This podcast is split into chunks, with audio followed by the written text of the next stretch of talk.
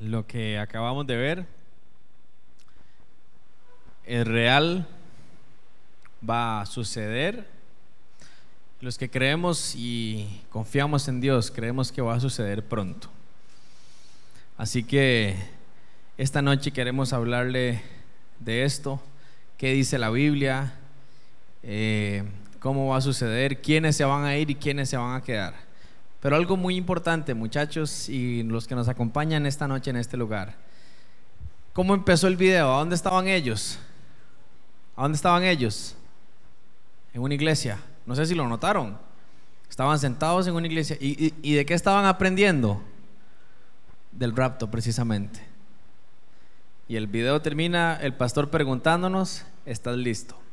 Así que esta noche yo quiero invitar a la pastora que pase y que usted ponga mucha, mucha atención a la enseñanza que se va a dar esta noche. ¿Cómo están chicos? Que Dios me los bendiga. Qué gusto verlos. Bueno, hemos tenido una serie de cosillas, pero se ve, se ve y se entiende, ¿verdad? Bueno, gloria a Dios. Por ahí les tapa. Si no, pónganlo más allá donde está Chanita. Y me trae la Biblia, porfa. Ahí, ahí, eso. Bueno, hoy, amados, eh, vamos a empezar con eh, una conferencia sobre tiempos proféticos que los chicos, gracias amor, que los chicos nos solicitaron y bueno, de parte de este ministerio de jóvenes que se llama Jóvenes Generación de Fuego, vamos a compartir hoy, amados, y como decía en Israel, esto no es nuevo, esto tenemos muchos años de estar hablando de estas cosas. Y ahora, amados, ponga atención, ahora que se están empezando a ver visiblemente a nivel del mundo lo que está pasando, ahora sí cree la gente, ¿verdad? Pero ¿desde cuándo, verdad? ¿Desde cuándo venimos hablando? ¿Desde cuándo venimos alertando al pueblo? Y un día de estos, alguien me llamó y me dijo, pastora, le pido perdón porque yo decía, qué pereza, la pastora solo de eso habla. Ya parece disco rayado, pero ahora me doy cuenta, dice, de que no era usted, sino que era la palabra. Y esa es la, situación, amados. Yo les pregunto a ustedes hoy, ¿cuántos creen en Dios? ¿Y cree usted lo que dice la Biblia? Porque no es cosa mía, es lo que dice la Biblia. Y eso es lo que vamos a ver hoy. Hoy, amados, vamos a ver en esta conferencia eh, de tiempos proféticos, parte 1, de parte chicos, de los chicos de Generación de Fuego, con mucho amor, amados, para ustedes. Y vamos a empezar para aprovechar el tiempo, chicos, y vamos a usar la Biblia. Vamos a ir al libro de Daniel, el capítulo 12, el versículo 1, para que usted ahí lo busque, y si no su líder de mesa le va a ayudar para que usted lo busque. Daniel capítulo 12. Y quiero decirles, chicos, que Daniel fue un joven como ustedes que decidió apartarse, no contaminarse. Era un joven que oraba tres veces al día. Era un joven como ustedes, pero había decidido guardarse para Dios. Y ojo chicos, Dios lo usó en gran manera a este joven de forma que le dio revelaciones proféticas a futuro. ¿Estamos aquí? Gente, ¿estamos aquí? ¿Sí? Ok. Ponga atención porque si no pierde el hilo. Y estos chiquillos es oye carne, como yo les digo, ¿verdad? No es un purecito que usted lo digiere, no, no, no, esto es oye carne, tiene que poner atención. Daniel era un chico como ustedes y desde muy temprana edad decidió apartarse del mundo, no contaminarse con las cosas del mundo. Era un hombre de oración, era un chico que se sometió a Dios y Dios le dio revelación de las cosas que iban a venir y de muchas profecías, ponga atención, de muchas profecías que Daniel recibió, esta es una de las que vamos a ver hoy. Daniel capítulo 12, y vamos a leer el versículo 1. Véalo usted ahí en su Biblia. Dice, en aquel tiempo, ¿en cuál tiempo? En aquel tiempo, ¿verdad? Está hablando de un tiempo que vendrá. Se levantará Miguel, el gran príncipe que está de parte de los hijos de tu pueblo. Y voy a ir haciendo pausas para explicar. Miguel, amados, es un arcángel que la Biblia habla, que es un arcángel encargado de los ejércitos de Dios. La Biblia habla, ¿recuerdan cuando iban a ser Jesús que un ángel se le apareció a María? ¿Recuerdan? Y le habló. Ese ángel era Miguel, eh, perdón, Gabriel, y era un ángel mensajero. Pero aquí está hablando de otro arcángel, un ángel de alto rango que se llama Miguel, que la Biblia dice que ese arcángel está en los ejércitos, es un ángel guerrero y está de parte del pueblo de Dios. Y hoy vamos a ver esto muy importante, el pueblo de Dios. Porque si hay algo, hermanos, que hoy tenemos que poner atención, es si realmente somos parte de ese pueblo o no. Porque no es llamarse cristiano, no es decirse que voy a la iglesia. No, no, no. Ser parte de ese pueblo es de acuerdo a lo que dice la Biblia. Tiene un feedback, ¿verdad? Está un poquito duro. ¿O es porque estoy aquí? Bueno, es que si paso esto para acá, este, ¿le, ¿le tapo no? No les tapo. Si no, hágalo para acá, mi amor. Eso, ahí, gracias. Ok.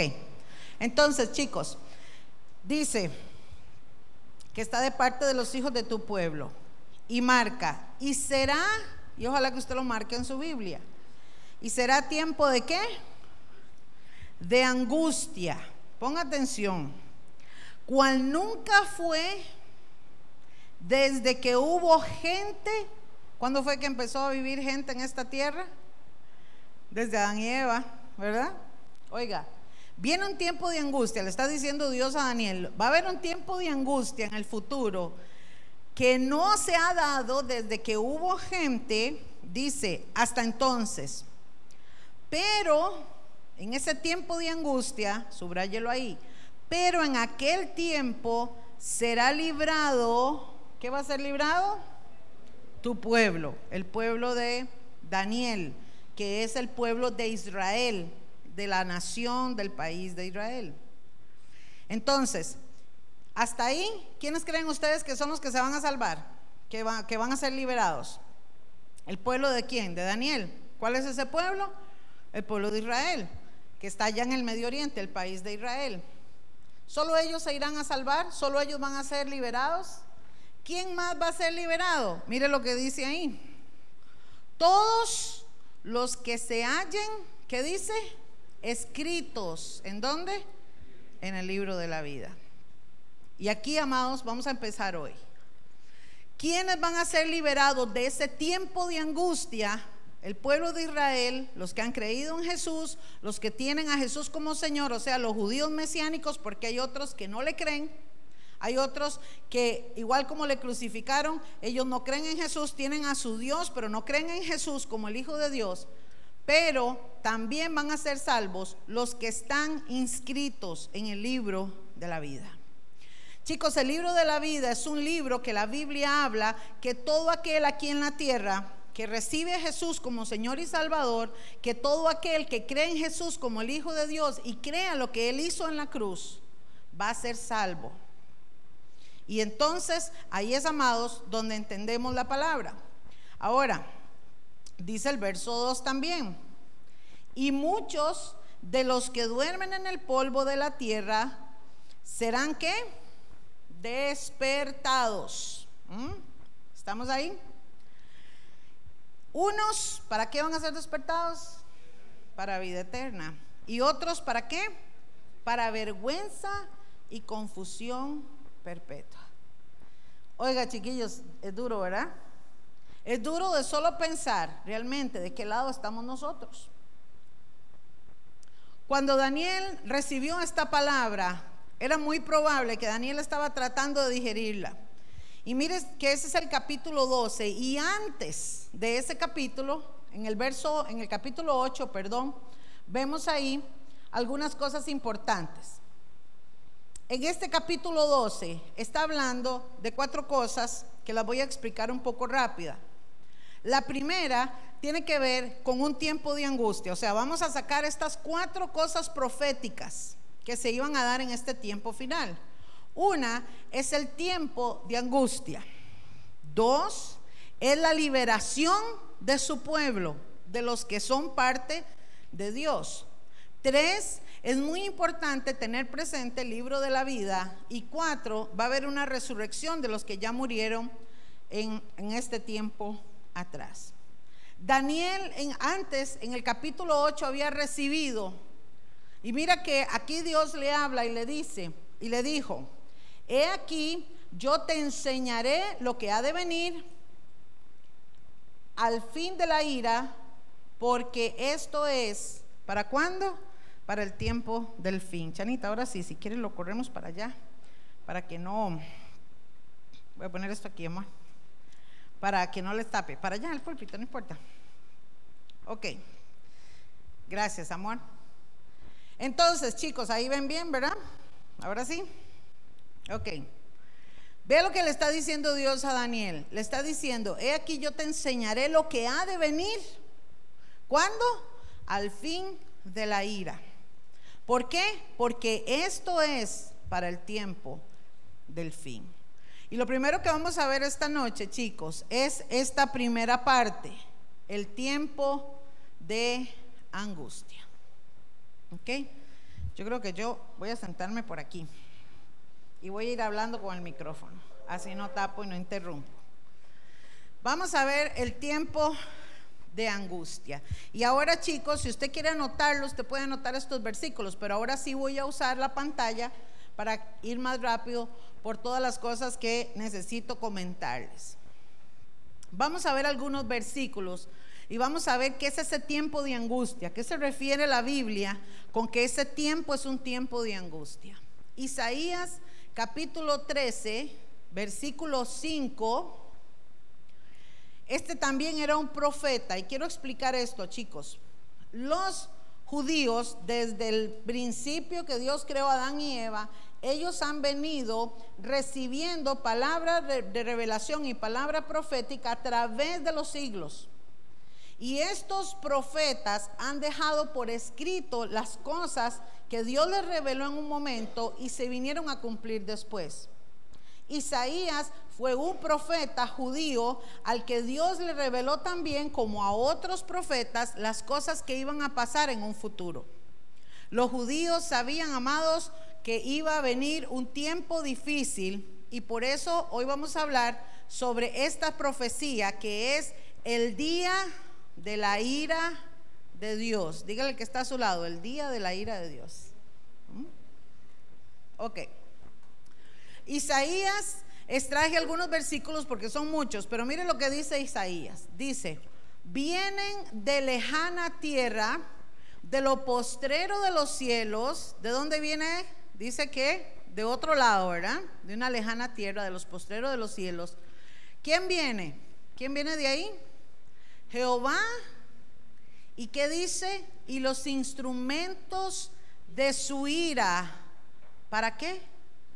¿Para destruir qué? La tierra.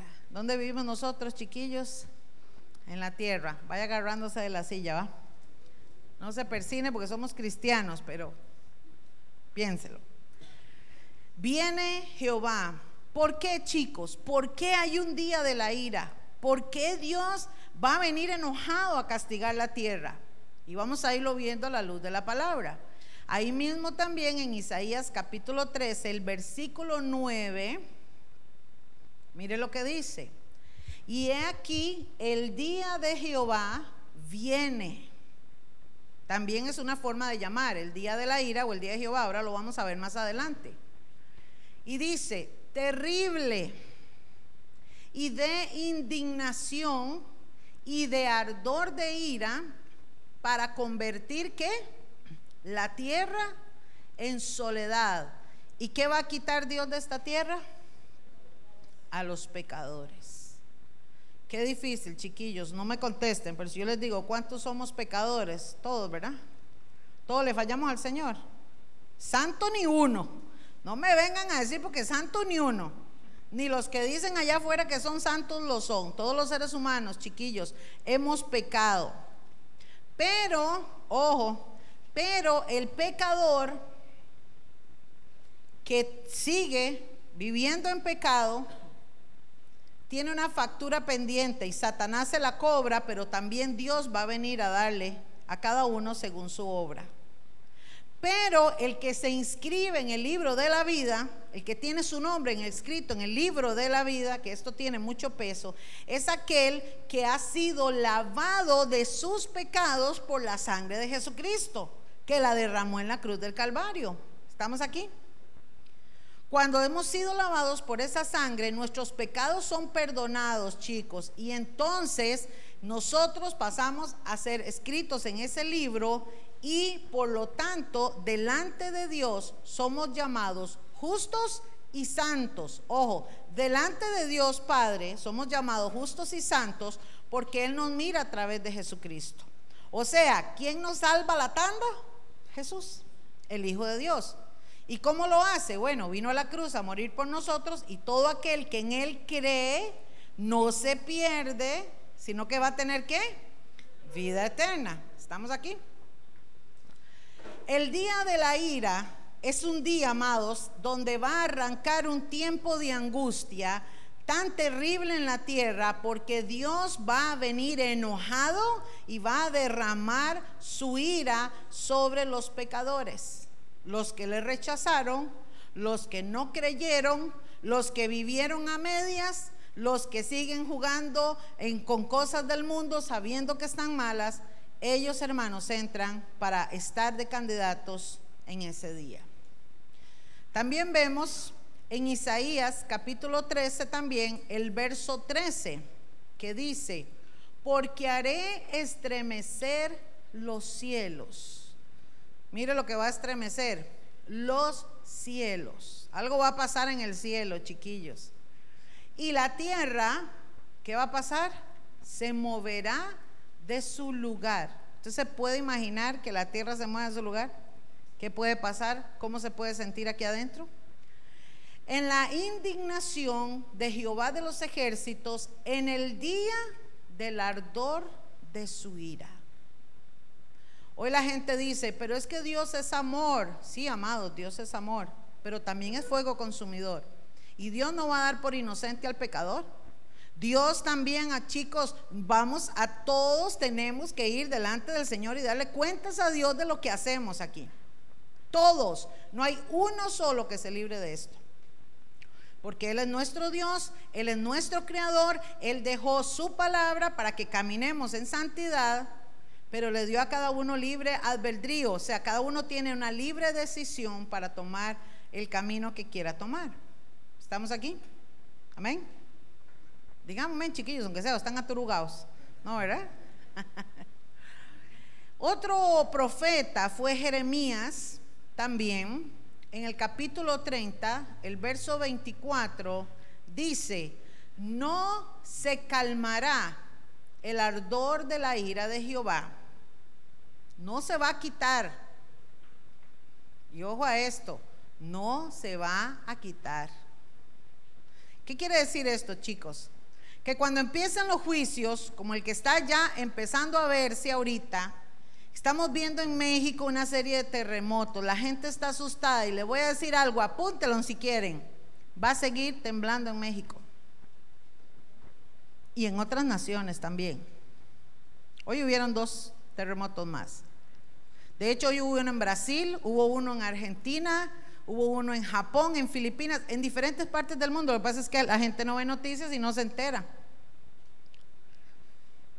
Cuando venga la indignación, no se va a calmar la ira de Jehová, aunque la gente ore, clame, suplique. ¿Por qué no se va a calmar? Aquí lo dice, hasta que haya hecho y cumplido los pensamientos de su corazón. Y dice, en el fin de los días entenderéis esto. ¿Se da cuenta?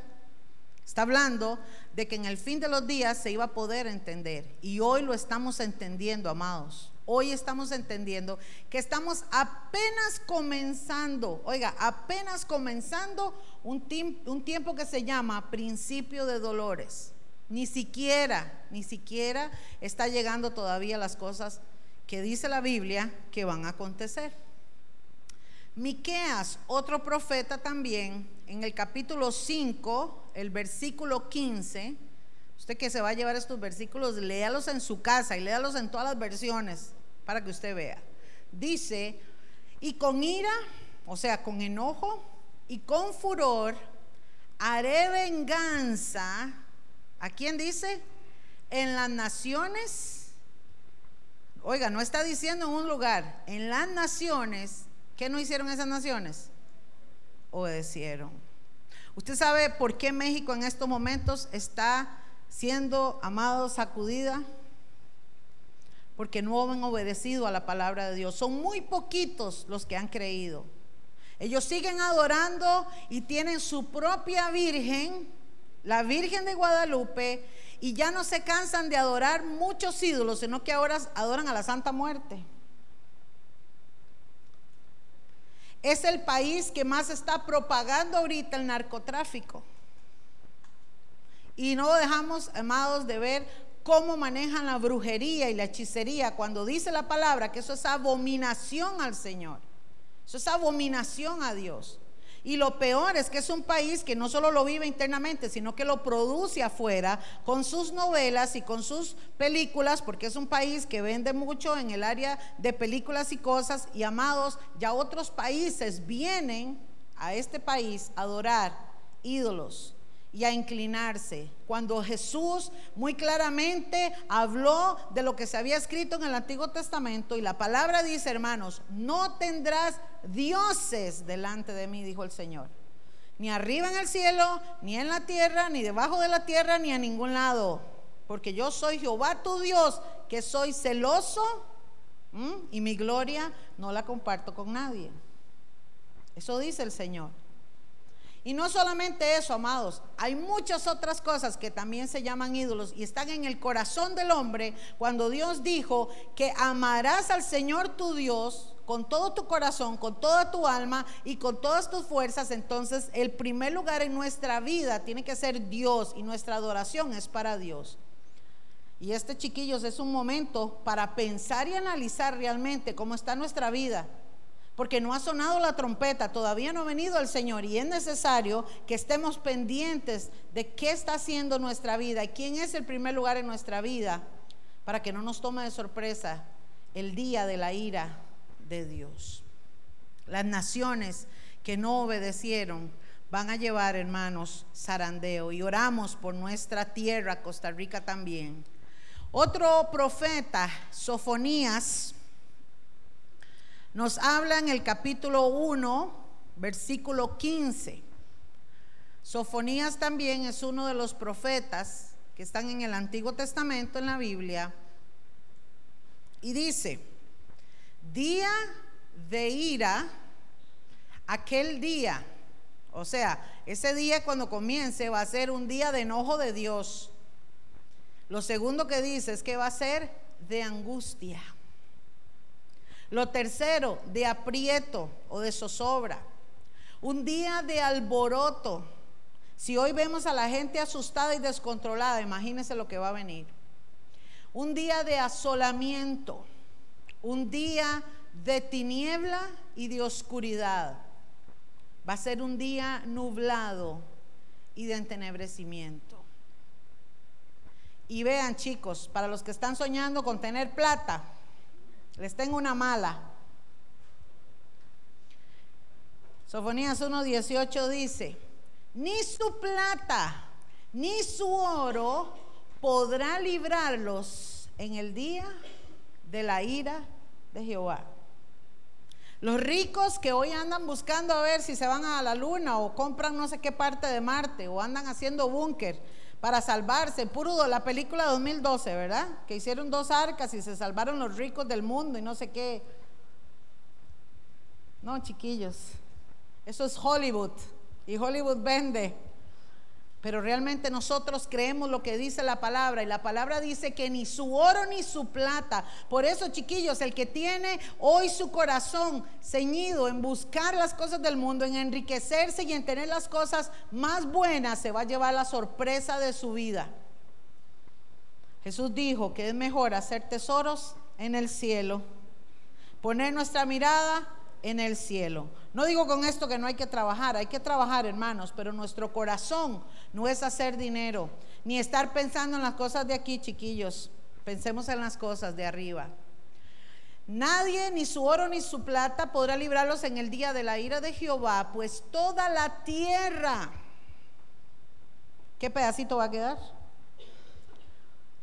ninguno, será consumida con el fuego de su celo, porque ciertamente destrucción apresurada hará de todos, ¿de quiénes? Todos los habitantes de la tierra.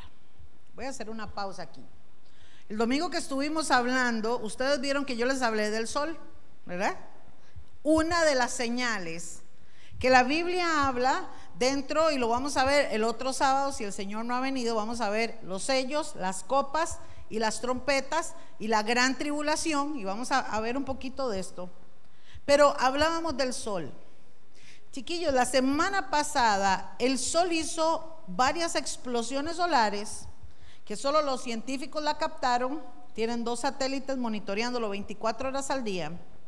Y esas explosiones solares han llegado a la Tierra trayendo un magnetismo que hace que se muevan las placas tectónicas que estén adentro y por lo tanto se alborotan los volcanes y se alborotan los terremotos. Fuera de eso que está haciendo el Sol, también están entrando los eh, el calor que el sol emana, las capas de la tierra que estaban puestas para protegernos, se están disipando y por lo tanto el sol está entrando con mayor fuerza.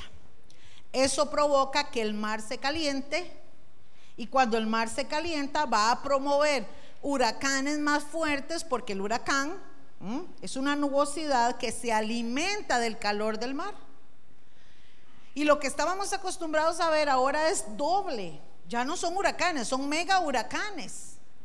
Están tomando velocidades y una magnitud, amados. Imagínense que el huracán Irma que recién acaba de pasar, Costa Rica cabía ocho veces adentro del huracán. O sea, si ese huracán se hubiera venido y se para a la par de nosotros y se mantiene ahí una semana, usted y yo no estuviéramos aquí. Porque los vientos arrancan todo, pero lo peor son las inundaciones. Y las inundaciones, amados, también hacen que la tierra se afloje. Y nosotros estamos viendo que con este poquitito de lluvia hay deslizamientos, ¿cierto? Una quebradita que echaba un poquitito de agua, hoy se sale y está inundando todo. Pero chicos, este es el principio. Es el principio de lo que viene. Y el sol entonces ha venido, amados, haciendo una serie de cosas y la gente está asustada por eso. Pero, ¿qué dice la Biblia? Dice que, escuche, será consumida toda la tierra con el fuego de su celo. El día de la ira de Jehová. Y Sofonías capítulo 3 también, en el verso 8 Sofonías 3:8, vea lo que dice. Por tanto, esperadme, dice Jehová. Oiga, es que no está hablando un hombre, está hablando directamente Dios. Hasta el día que me levante para juzgaros. Oiga lo que dice. Porque mi determinación es reunir a las naciones, juntar los reinos para derramar sobre ellos mi amor mi misericordia, ¿qué dice ahí? ¿Se da cuenta? ¿Están leyendo conmigo? Vea, espérenme, está diciendo el Señor. Hasta el día que me levante a juzgarlos, porque mi determinación es reunir las naciones y juntar los reinos para derramar sobre ellos mi amor, mi misericordia, mi paz. No, ¿qué va a derramar? Mi enojo y todo el ardor de mi ira por el, por el fuego de mi celo será consumida la tierra. Ojo, no ha llegado ese día, pero ¿sabe qué está derramando hoy Dios sobre nosotros? ¿Sabe hoy qué es lo que está derramando? Amor, misericordia. Y no ha venido, a, chiquillos, ¿sabe por qué? Porque está esperando que tú y yo nos volvamos de corazón para que no nos perdamos en ese día. Yo no sé si usted le da un gloria a Dios, pero yo sí se lo doy. Y yo le digo, Señor, gloria a ti y gracias. Cada mañana le digo gracias. Porque es un día de oportunidad. Porque la iglesia, amados, está dormida. Imagínense, si los que conocen esto están dormidos, ¿cómo están los de afuera? Por eso dijo Pedro, si con costo se salva el justo, ¿dónde quedará, el impío? ¿Se da cuenta? Chiquillos, esto es serio. Esto es serio. El día de la ira de Dios. Dice, ahora sí, vea, esto lo saqué de la Biblia, de esta Biblia que tengo aquí.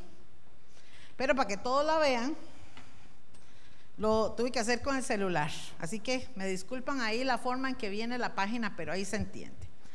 Algunos nombres bíblicos que, que vienen para ese día de angustia, ese tiempo de angustia, la Biblia lo define como la angustia, como el día de la aflicción de Israel, como la indignación, como el turbión del azote, la extraña obra de Jehová. También se habla de ese tiempo como el año de retribuciones, como el día de la venganza de Dios se habla también el tiempo de angustia para Jacob, porque amados, también, eso lo vamos a ver la otra semana, como el pueblo de Israel es un reloj profético para nosotros, porque lo que acontezca en Israel y los movimientos de Israel tienen que ver con lo que va a suceder. Habla también de la semana 70 de Daniel, que es otra profecía donde Dios le habla a Daniel y le da una fecha específica. Ojo, voy a hacer una pausa aquí. Voy a tratar de explicar esta profecía de las, 60, las 70 semanas de Daniel. Voy a tratar de dramatizar. Mire, Daniel era el que, el que vimos al principio, era un joven, ¿verdad? Un hombre de Dios, un profeta de Dios. Y Dios le habla y le dice que escriba lo que va, ¿verdad? A, a, decirle. Ahora, Daniel estaba orándole a Dios y le estaba diciendo, Señor, ¿Por qué mi pueblo está sufriendo? Porque el pueblo de Israel había sido sacado de la tierra y había sido llevado a otra nación y estaban bajo un imperio. Se lo voy a poner como si fuéramos los ticos, para que usted lo entienda. Para que me pongan atención. Si usted quiere estas diapositivas, se las puedo mandar después para que usted también esté, chiquillos, más conectados conmigo. Escriban los versículos y luego eh, le puede decir a los líderes y ellos le pueden ayudar con correo y con todo para que usted, se le mandamos las diapositivas para que usted las vea y las publique, ¿ok? Estamos aquí. Es como que nosotros los ticos vinieran hoy los gringos, vamos a poner el caso, vinieran los gringos y toman Costa Rica ellos eligen el presidente, no somos nosotros, y nos dicen a nosotros que tenemos que pagar impuestos y que tenemos que darle a ese presidente, y Costa Rica tiene que hacer lo que diga los gringos. Estamos aquí, ¿ok? Estaríamos bajo el imperio estadounidense. Entonces, como los ticos tenemos la forma de ir al estadio y nuestras cosas, ellos vienen y nos cambian todo. Y es como que ellos vengan y digan, bueno, vamos a escoger de todas las provincias a los chicos más inteligentes y nos vamos a llevar para Estados Unidos, pero ellos tienen que estar allá bajo el gobierno de Trump y tienen que hacer lo que Trump diga. Eso era lo que estaba pasando con Daniel. Daniel estaba diciendo al Señor, Señor, ¿qué pasó? Porque mi pueblo había venido eh, un imperio, que era el imperio de Babilonia, así se llamaba el lugar, este imperio vino y agarró a Daniel y a otros chicos, se los llevaron a otro lugar y los metieron a adorarle y a servirle al rey. Un rey pagano, un rey con otras cosas. Y Daniel estaba orando y diciéndole, Señor, ¿hasta cuándo mi pueblo tiene que vivir esto? Y ojo, Dios entonces le revela a Daniel y le dice, Daniel empieza a escribir y le da una serie de simbolismos porque igual que Apocalipsis, estos libros proféticos tienen simbolismos. Por eso es que cuesta entender. Y hay gente que dice, es que yo leo Apocalipsis y dice que la cabeza de la bestia con no sé cuántos ojos y con no, yo no entiendo nada. Todo es simbólico, pero todo tiene un significado. Y Dios le habla, ojo, a Daniel y le habla de 70 semanas que se convierten en años y los años en milenios. Es complicado de entender. Pero de esas 70 semanas simplemente le voy a decir, hoy es la semana 69 o el tiempo 69. Lo que queda es muy poquito para que se cumplan las 70 semanas, que es una profecía que dice, ojo, que va a venir el Mesías y que el Mesías va a recoger a su iglesia, que no es la iglesia cristiana, ni la iglesia católica, ni los testigos de Jehová, ni los mormones, ni ninguno de esos. La iglesia que se va a ir con Cristo es todas las personas que han recibido a Jesús como Señor y Salvador y viven en santidad, independientemente de la religión que tengan. ¿Estamos aquí? Es más, esa gente ni religión tiene, tienen una relación con Dios, pero saben. Daniel escribió que las 70 semanas se iba a dar un cumplimiento, pero que cuando se dé ese arrebatamiento o eso que va a pasar, que va a venir el Mesías, van a empezar siete años de gran tribulación para completar la semana que falta. ¿Estamos aquí? Esos siete años que simbolizan una semana que tiene siete días, como le digo, es simbólico y se lo estoy hablando por encima porque este, tendríamos que agarrar un seminario solo para explicarles esto. Pero lo que quiero decirles es que hoy, chicos, hoy es el día uno para los judíos del nuevo milenio. Ayer estaban bailando y celebrando los judíos el nuevo año judío que entran al nuevo milenio. Por eso, chicos, hoy se dio una señal en el cielo, que ahorita vamos a hablar de eso. Las 70 semanas de Daniel también tienen que ver con el día de la ira. También habla del día de tinieblas, el día de la ira. El día de aprieto, que lo estábamos leyendo ahora, día de alboroto y asolamiento, día de oscuridad, el día de nublado y entenebrecimiento, que también lo habla, igual que Sofonía, lo dice Joel, y también el día de trompeta, no el de las trompetas del Apocalipsis, no, sino que el día del arrebatamiento va a ser el día que suene la trompeta y escuche, esa trompeta no la va a oír el mundo, Solo la van a escuchar los que se van con Cristo. ¿Ok? Vamos a hablar ahora sobre la liberación de su pueblo. Ya vimos un poco de lo que es la ira y el día de la ira de Dios. Vamos a hablar ahora la liberación de su pueblo. Yo traje algunos versículos nada más, chicos, para que nosotros entendamos esto. En Juan capítulo 3, versículo 36, dice, el que cree en el Hijo, ¿quién es el Hijo? ¿Mm? Jesús, ¿verdad? Vamos a estar interactuando. El que cree en el Hijo tiene que vida eterna. Pero el que rehúsa creer en el Hijo no verá la vida, sino que ¿qué es lo que va a ver? La ira de Dios que va a estar sobre él. Ahora, quiero hacer una pausa aquí. Y aquí quiero que me contesten, quiero que hablemos un poquito. Vamos a entrar un poquito en esto. ¿Quién me puede explicar qué es creer en Jesús?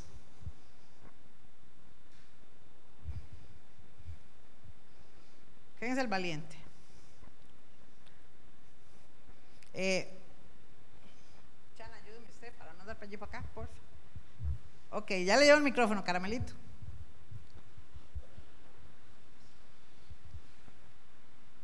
Gracias, muchacho. Para mí, creer en Jesús es creer que Él es el Hijo de Dios, bajó para morir por nuestros pecados y por medio de Él y su sangre somos este, aceptados por el Padre. Entonces, para mí, creer en Jesús es creer en eso que Él hizo en nosotros y llevarlo en nuestro corazón y guardar sus enseñanzas en la vida de uno.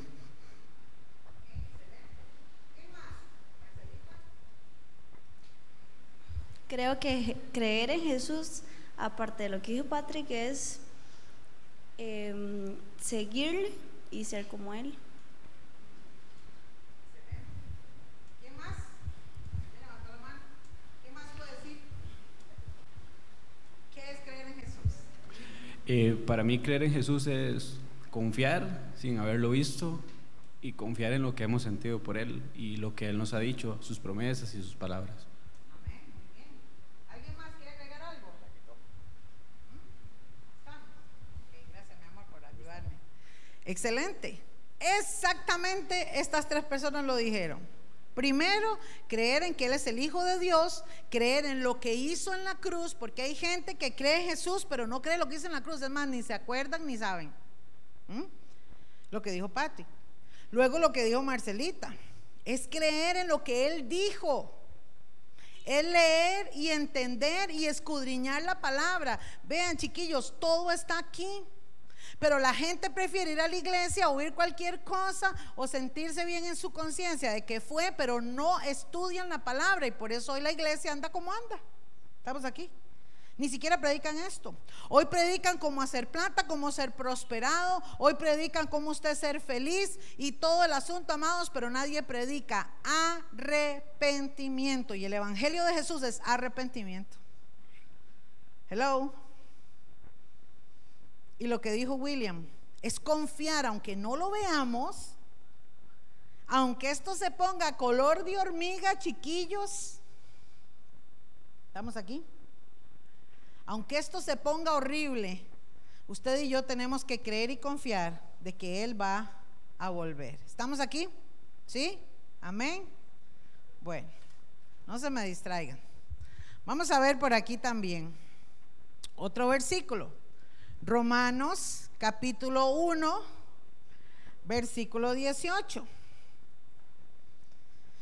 Romanos capítulo 1, versículo 18. Entonces, vamos a ir entendiendo esta parte. Bienvenidos, Elías y su novia, bienvenida.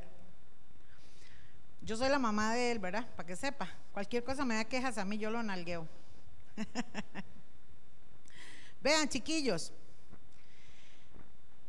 volviendo a repasar, el que cree en el Hijo tiene la vida, ¿ok? Eso lo entendimos. Pero el que no cree es participante o candidato para la ira de Dios. ¿Estamos aquí? Ya vamos entendiendo, ¿verdad?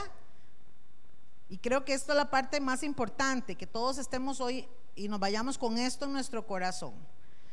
Dios va a castigar al desobediente, ¿ok? Estamos en tiempo de oportunidad y el que va a estar en la ira de Dios es el que ha desobedecido y el que ha rechazado al Hijo y el que no quiere, o también, como dice Mateo 25, o también se van a quedar a sufrir eso los cristianos tibios, mediocres, que tienen un pie en el mundo y otro en Cristo.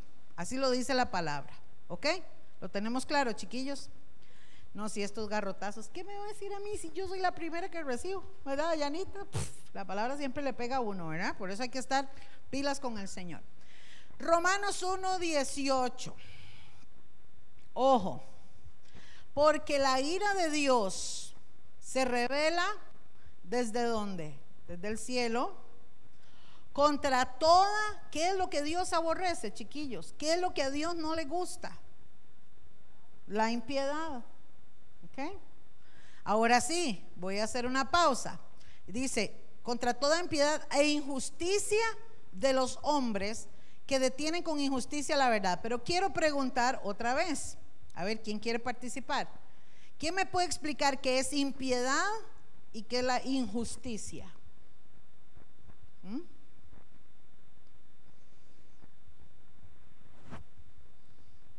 No corran, no todos, tranquilos. ¿Qué es la impiedad y la injusticia? Norbertito, ¿quiere? ¿No? Bueno. que la impiedad y la injusticia. No hay nadie que participe. Bueno, hey, Pastor Guni, ni modo, le tocó. Bueno, la, la- la Biblia habla de los impíos, que los impíos son los que no tienen al Señor en su corazón y dejan llevar la vida por, por emociones y por cosas que sienten. Entonces son personas que son airadas, personas que matan, personas que roban, personas que mienten. Entonces la impiedad son las acciones de los impíos. Y la injusticia es lo contrario a todo lo que sea justo. Como lo dice la palabra. Eso mismo dijo don Ramón, ¿verdad? Muy bien, papi, muy bien. Ujú. ¿Quién más por allá? Albita y Chanita. Bueno,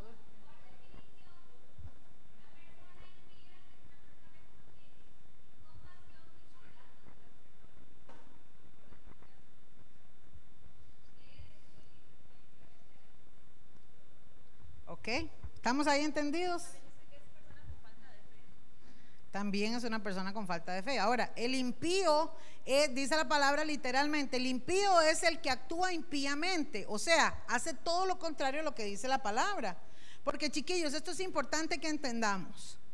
Y por eso, mire, cuando yo estaba haciendo todo esto y le oré al Señor, el Señor me dijo, quiero que le hables de esto, de arrepentimiento, porque usted no sabe, ni yo tampoco, si ahora a la medianoche viene el Señor.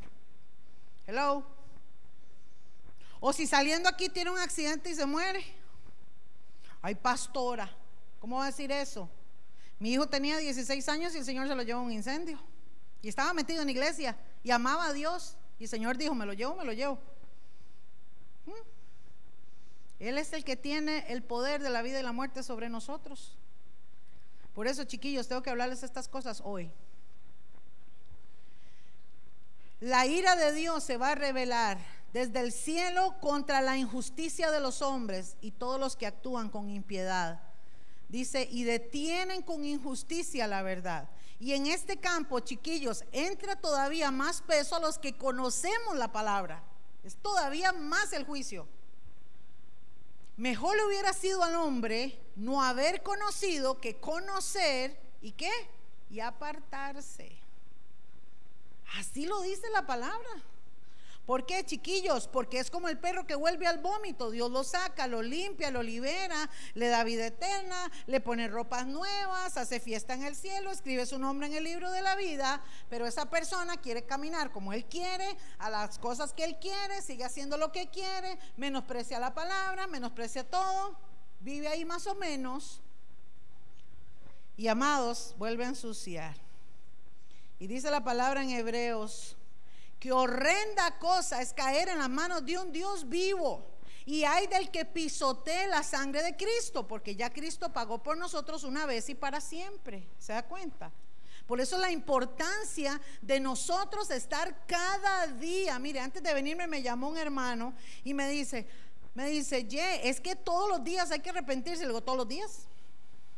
Así es simple. Todos los días. Tenemos que venir al trono de la gracia, que todavía hoy la tenemos, para pedir perdón, para caminar en santidad, para buscar su palabra y para decirle no al mundo. ¿Cuántos están conmigo? Romanos capítulo 2, versículo 5. Mientras ustedes lo apuntan.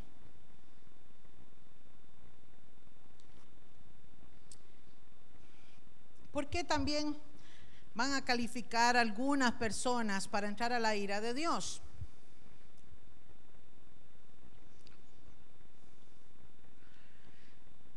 Pero por tu dureza, y aquí está chiquillos, lo más importante de esta noche, y por tu corazón no arrepentido. Eh, Chanita, explíqueles a ellos cuál es el corazón. Arrepen- ¿Arrepentido o sin arrepentir? Primero, ¿cuál es el corazón que habla la Biblia? Bueno, lo que yo creo y es lo que me han enseñado, el corazón que habla la Biblia es donde están nuestras emociones, donde fluye nosotros eh, el hacer el bien o el hacer el mal. acá, tomar buenas decisiones o tomar malas decisiones. Porque este corazón que bombea sangre no te dice qué pensar, ¿cierto? ¿De dónde razonamos? De aquí. Y de aquí sale la distribución hacia todo el cuerpo para hacer el bien o hacer el mal. Eso mismo, muchas gracias, caballero. ¿eh? Un corazón no arrepentido es aquel, chiquillos, y esto no lo juzga nadie, lo juzga Dios. Yo no conozco tu corazón ni tú conoces el mío. Lo único que yo puedo ver es que la Biblia dice que el fruto, el, el árbol se conoce por su fruto. Que un árbol que da buenos frutos, y ojo a esto, un árbol que da buenos frutos es un árbol que le agrada a Dios. Por eso nos asemeja, como dice Mateo 4, nos compara con árbol. Pero un árbol que da mal fruto, ¿sabe qué dice? Usted lo puede leer en su casa, Mateo 4. Va a ser cortado y echado al fuego. ¿Y cuáles son esos frutos? ¿Cuál es el fruto que Dios quiere que demos realmente? Ahora lo vamos a ver. Pero, ¿qué es lo que sucede? Ojo a esto, chicos. Gente que usted ve que se llama cristiana, pero dice malas palabras, pero fornica, pero miente, pero roba, pero blasfema, etcétera, etcétera, no han tenido un corazón arrepentido delante de Dios. Hello. No han tenido un corazón arrepentido delante de Dios.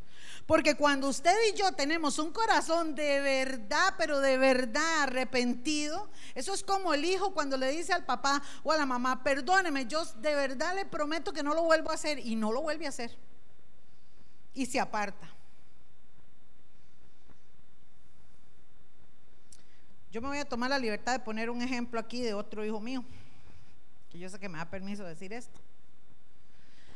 Cuando nosotros comenzamos con el ministerio, Oscar, que nosotros de cariño le decimos Chana, y él es el chico que quedó vivo en el incendio donde murió mi hijo Natanael, fue el único que quedó vivo, tiene un gran testimonio que contar.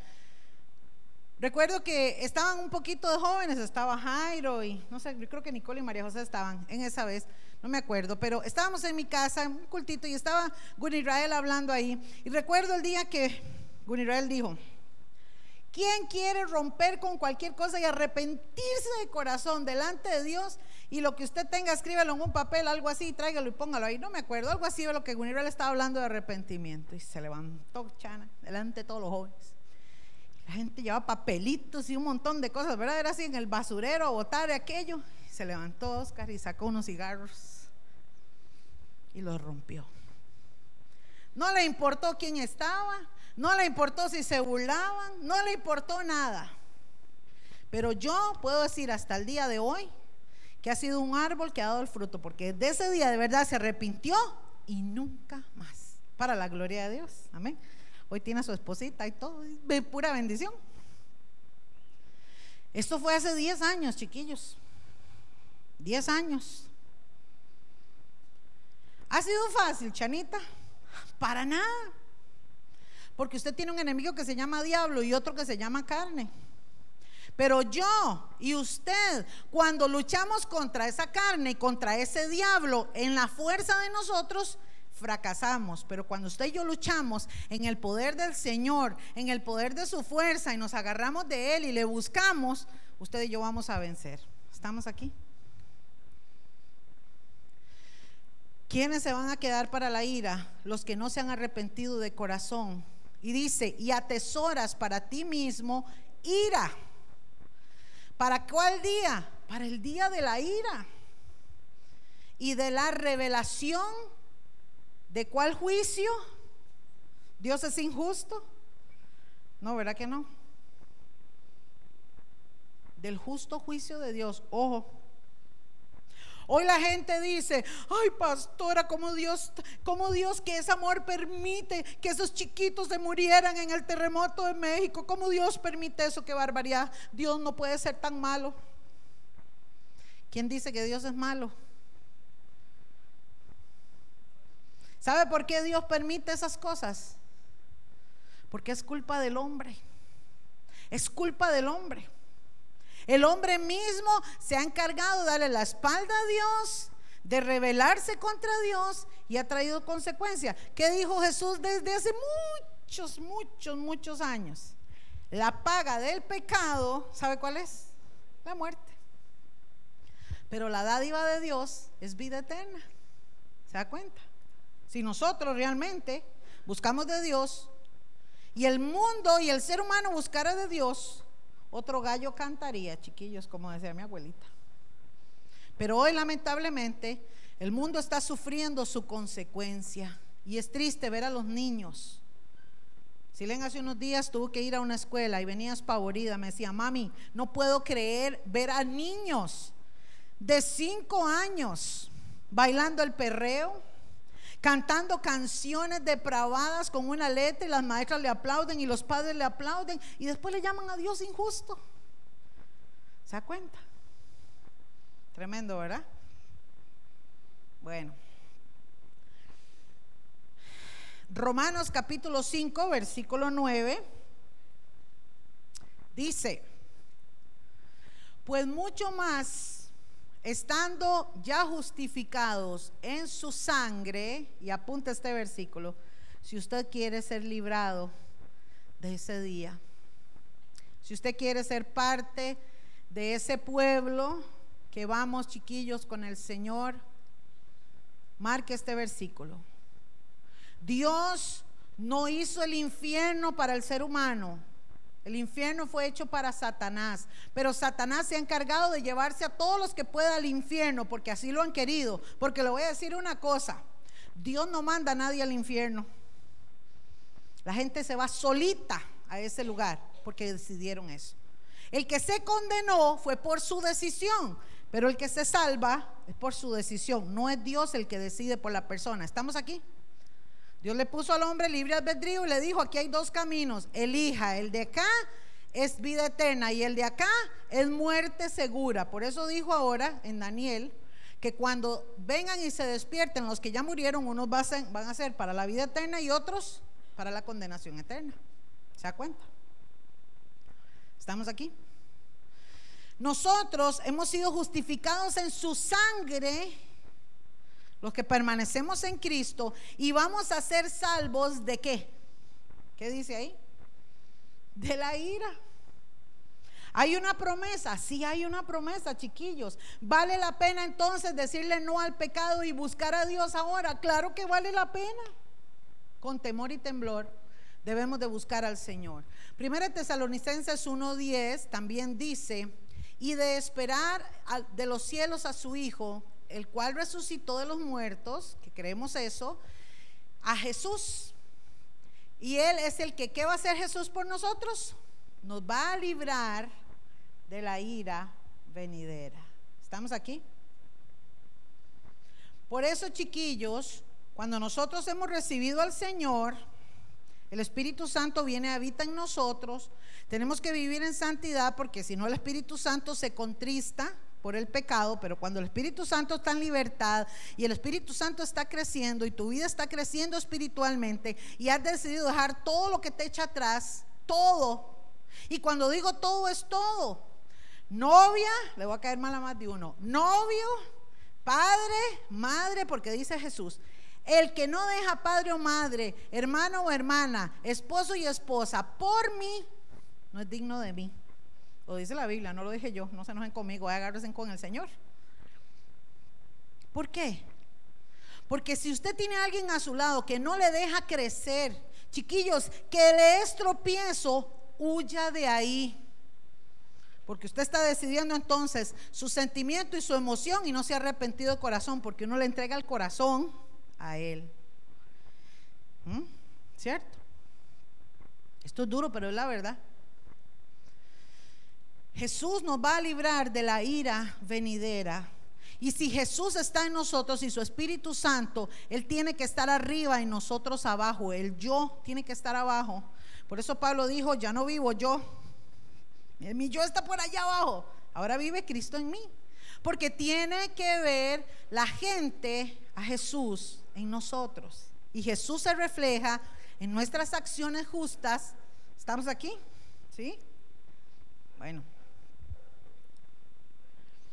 la liberación de su pueblo. ¿Cuál es el pueblo que se va a liberar? Ese. ese pueblo, esa gente que están caminando. Y por eso, chiquillos, nosotros estamos predicando. Y yo lo he dicho claramente, y bueno, los que son de casa saben, ¿verdad? Y los que son visitas me están conociendo, pero yo les he dicho, si no les gusta, pues ni modo. Pero aquí vamos a predicar la palabra de Dios tal y como es, porque aquí le agradamos a Dios y no al hombre. Porque cuando venga el Señor a los pastores que nos va a pedir cuenta, yo le voy a decir, Señor, yo cumplí. La decisión fue de cada uno. Pero yo no voy a caer en la apostasía que están cayendo otros, livianando a la gente por dinero y por muchas cosas, chiquillos, porque aquí lo que interesa es que todos nos salvamos y nos vayamos en el arrebatamiento. ¿Qué viene? ¿Qué viene? Tres cosas habla la Biblia. La primera, principio de dolores. ¿Ok? Vamos a entrar en esta parte profética. ¿Qué va a pasar la iglesia la gente ahorita, ¿qué tenemos que pasar nosotros, aunque nos vamos a ir con Cristo? Tenemos que vivir principio de dolores. Lo segundo que va a suceder, estos son acontecimientos mundiales y universales, porque en el principio de dolores hay señales en los cielos, etcétera, etcétera, y lo que se va a ver en la tierra. Principio de dolores. Lo segundo, chiquillos, es que va a haber un rapto y un arrebatamiento, o arrebatamiento, perdón, es lo mismo. Si usted se va a la Biblia, la Biblia no dice la palabra rapto, pero sí dice arrebatar. Pablo lo dice en Primera de Tesalonicenses capítulo 4. Salud, machito. ya están todas. Rapto o arrebatamiento. ¿Ok? Y la tercera, o el tercer acontecimiento profético que viene, es la gran tribulación. ¿Entendemos eso, chiquillos? La gran tribulación. Ok, estos primeros pasos son los que van a darse. ¿Qué estamos viviendo hoy? Principio de dolores. Estamos comenzando a ver principio de dolores. ¿Qué va a haber en esto? Ok, no tengo el tiempo, pero todo está en la palabra. Usted puede leer, si quiere lo apunta. Mateo, todo el capítulo 24. Usted puede leer Lucas, capítulo 21. Y puede leer Marcos, capítulo 13. ¿Ok? Mateo capítulo 24, lo voy a repetir. Lucas capítulo 21 y Marcos capítulo 13. Si usted saca su tiempito en su casa y empieza a leer esta palabra, Jesús mismo de su boca le dice a los discípulos las cosas que van a pasar. Cuando Jesús andaba con los discípulos en Israel, esa tierra que está allá en el Medio Oriente, usted la puede buscar en el mapa, Jesús le dijo, perdón, los discípulos le dijeron, Jesús, mira qué templo tan lindo. Los judíos tenían un templo que ha sido una obra arquitectónica para ellos toda su vida. Es muy importante porque era el lugar donde ellos adoraban a Dios. Y Jesús les dice, está bonito este templo.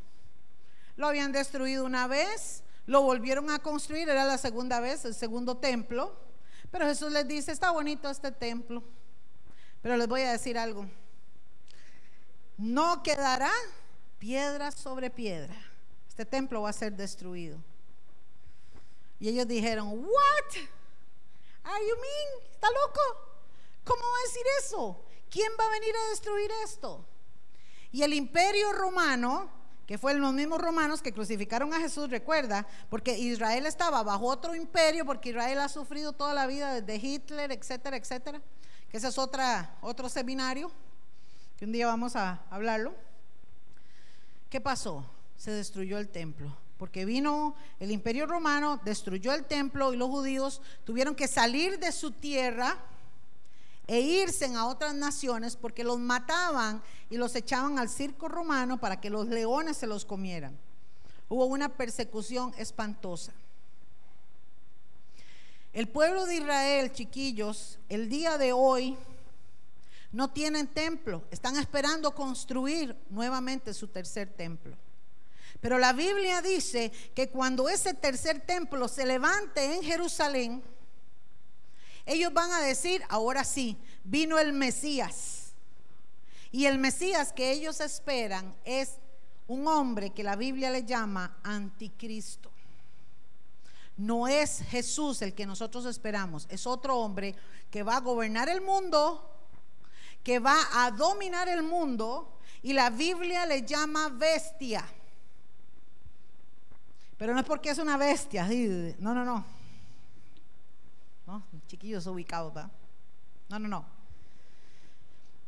Es una bestia en magnitud de poder, de gobierno, de seducción, de dominio que va a tener sobre todo el planeta. De tal forma que va a establecer un nuevo orden mundial, va a venir una serie de catástrofes y de cosas y entonces ese anticristo va a establecer un gobierno y va a mandar a todos que se pongan un sello, que es el 666, en su mano derecha o en la frente. Pero no es un sellito ahí, una calcomanía o un tatuaje. No, no, no, chiquillos. Esto está hablando de un chip que ya está en el mercado, ¿verdad? Aquí tengo varios ingenieros que saben lo que es una batería de litio recargable, ¿verdad, caramelito? No, litio recargable. no sabe.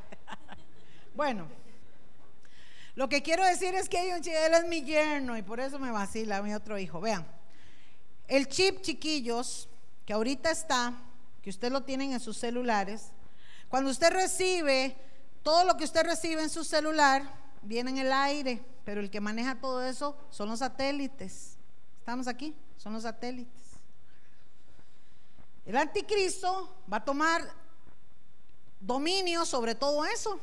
Por eso nadie se puede escapar de este planeta, porque todos los satélites van a, o sea, tienen todo vigilado.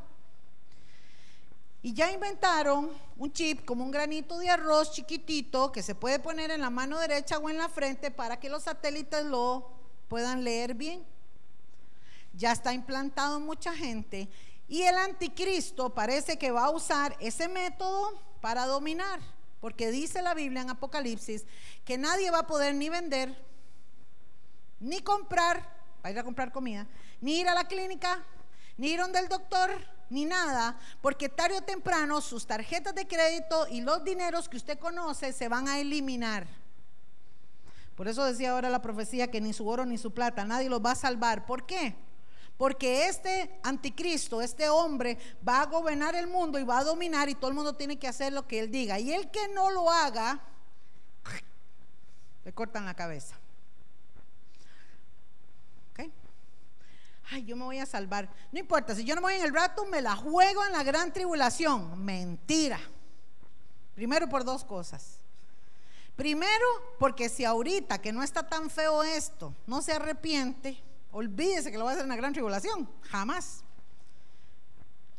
Porque ahorita está el Espíritu Santo en nosotros y está dispuesto a entrar a tu corazón y a tu mente para amarte, para bendecirte, para chinearte y para guardarte, porque el día que suene la trompeta, el que va a levantar la iglesia es el Espíritu Santo con el cual fuimos sellados para el día de la redención. De ahí la importancia de tener el Espíritu Santo, chiquillos, y no contristarlo. Por eso cuando usted esté frente al tele viendo lo que no tiene que ver, córtelo. Porque el Señor puede llegar en ese momento. Y mentira que el Espíritu Santo está con usted aquí, clavado viendo lo que está viendo. Cuando nos enojamos, que bajamos los diablos y los volvemos a subir, mentira que el Espíritu Santo está ahí. Por eso dice la palabra, airados pero no pequéis. Entonces se puede enojar. Jesús se enojó y sacó a unos mercaderes del, del templo, pero no pecó. ¿Se da cuenta? Esa es la diferencia. Cuando hablamos, chiquillos, de principio de dolores, es que ahorita todo se va moviendo de una forma profética para que se den los otros acontecimientos. Ahorita tenemos señales hoy. En Israel está todo preparado para levantar el tercer templo. A nivel político, en el mundo, todo se está cayendo. Cayó, chiquillos, em, ahora hace poco en Europa hubo una división. Si usted ve ahorita las noticias, la bolsa de valores sube y baja, hay pérdidas. Si hablamos a nivel climatológico, esto está terrible y se va a poner peor, geográfico, todo. Estamos viviendo principio de dolores. Y la Biblia lo habla en eso que le hablé, que ahora lo vamos a ver rápido. Hoy, chiquillos, estamos viendo señales en el cielo y en la tierra como Jesús lo estableció y los profetas, diciendo, cuando veáis estas cosas, sabed que mi venida está cerca. Cuando sea el arrebatamiento y el rapto, somos la generación que va a ver este acontecimiento. ¿Por qué lo digo, chiquillos? Por todo lo que se está cumpliendo y porque la profecía más importante es que el rapto y el arrebatamiento, según la palabra, lo iba a ver la generación que fuera testigo de todas estas señales proféticas y de un acontecimiento en Israel cuando ellos fueran nación. Y amados, después de que Israel fue esparcido, porque los echaban al circo romano, pasaron muchísimos años, los judíos tuvieron que vivir en otros años del, perdón, otros lugares que entre esos probablemente alguno que otro judío tuvo que venir a Costa Rica con Cristóbal Colón en aquellos años. ¿Mm? Muchos, ¿verdad? Sí. Vinieron. Estaban esparcidos en el mundo. Por eso cuando vino Hitler, chiquillos, Hitler que quiso levantar un imperio, mató a tantos judíos, si ustedes han visto la historia, porque los judíos estaban en Polonia y estaban regados en muchos países cerca de Alemania, de donde era Hitler. Pero en 1948, hace 69 años, la Organización de Naciones Unidas, el 14 de mayo de 1948, dijo, esta gente tiene derecho a volver a su tierra y van a ser una nación independiente. Y se cumple la profecía, pero así al pie de la letra, que cuando el pueblo de Israel retornara a su tierra, arranca la generación que iba a ver todos los acontecimientos proféticos de lo que iba a venir en ese tiempo. Y Dios le revela a Pablo en Primera de Tesalonicenses 4 y también Pedro habla, en las cartas de Pedro también habla de las cosas que iban a suceder en este tiempo final. Primera de Tesalonicenses 4. Somos la generación que va a haber el arrebatamiento. Pero, ojo a esto, el día y la hora nadie lo sabe. El día y la hora nadie lo sabe. Pero Jesús dijo, cuando veáis que cuando la higuera florece es porque viene el verano. O sea, cuando ustedes vean estas pistas, sepan que el tiempo está muy, muy cerca. Y lo, tercero, chiquillos, es la gran tribulación que les hablo de siete años. Ojo a esto para los que no saben. Vamos a vivir principio de dolores ahorita, que estamos viviendo. Viene un arrebatamiento que va a ser en un abrir y cerrar de ojos, que van a estar dos juntos, uno será tomado, el otro será dejado, así lo dice la Biblia. Va a desaparecer millones de personas en el mundo y empiezan siete años terribles. Ahora, chiquillos, el día de la ira de Jehová, el día de la ira, es el día del arrebatamiento. ¿Por qué? Porque en estos momentos usted ve que hay gente que dice, ay, sí, en México terremotos, ay, qué terrible, sí. Ay, vio aquello, ay, sí, sí, ay, la noticia solo amarillista, solo cosas tan feas, sí, sí, sí. Pero ese día, chiquillos, así como usted ve que en tal lugar pasó algo y a los segundos ya usted está viendo la noticia. Imagínese cuando empiecen a publicar CNN y todos los noticieros que la gente desapareció, como lo vimos ahora en el video inicial. ¿Ustedes vieron? Eran cinco jóvenes, iban a una red como ustedes aquí, pero todos tenían intereses diferentes. Algunos estaban interesados en creer y creyeron a la palabra, otro estaba viendo el celular, seguro fue porque lo mandaron, porque hay gente que va a buscar de Dios porque lo mandan. Otros buscan de Dios por miedo y tampoco esa es la idea. Hay que buscar a Dios por amor. Hello. Ese es arrepentimiento genuino, que usted ama a Dios de corazón y lo da todo por el Señor. Y otro joven iba para ver qué chiquilla guapa se veía y se conquistaba, ¿verdad? Y ustedes vieron lo que pasó en el video. Cuando hablamos de ese día de ira, es el día, chiquillos, en que el arrebatamiento se va a dar. Al desaparecer la gente de la tierra, esto se va a volver un caos. Porque pilotos y miles de aviones que ahorita están allá arriba, uno que otro probablemente va a ser cristiano y va a desaparecer. ¿Sabe qué va a pasar con ese avión? ¿Mm?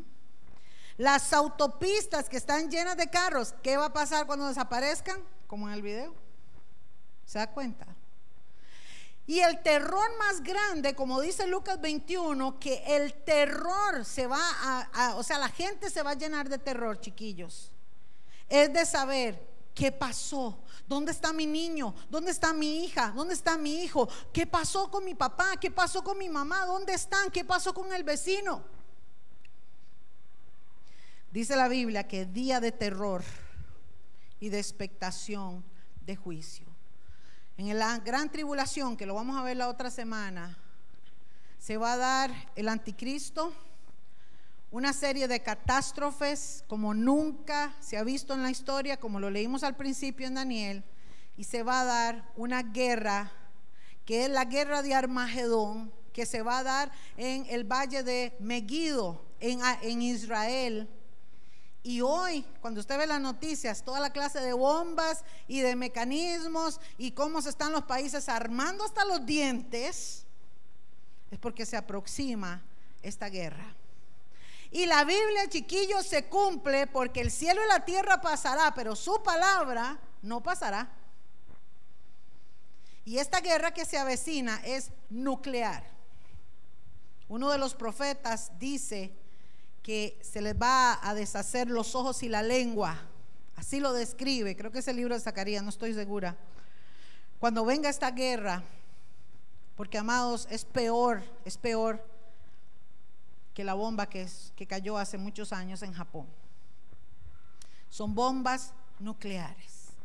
La gran tribulación, lo vamos a ver la otra semana, la Biblia lo describe con siete sellos, siete trompetas de alerta y siete copas que van a ser derramadas sobre la tierra.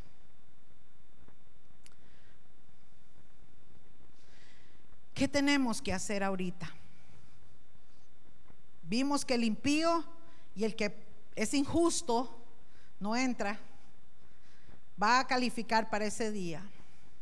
Y chiquillos, Aquí vamos aterrizando. Dice Colosenses 3:5, para que usted lo lea hasta el versículo 10. Y nos enseña qué tenemos que hacer en este momento. Dice, haced morir. Vea que no está diciendo, déjela a un ladito, ¿verdad? Llévela con calma. No, no, no, no. Haced morir yo creo que no hay que explicar qué es morir, ¿no? ¿Qué es una muerte? Es ya terminar con todo, ¿no? Hagan morir, pues, lo terrenal en vosotros. Y aquí, chiquillos, comienza una lista que papito y mamita, agarrémonos de la silla porque ahora sí cierto que son pedradas, pero grandes, ¿va? Escuche esto hagan morir lo terrenal en vosotros y comienza la lista. Fornicación. Fornicación. Javi, dígales a ellos qué es fornicación.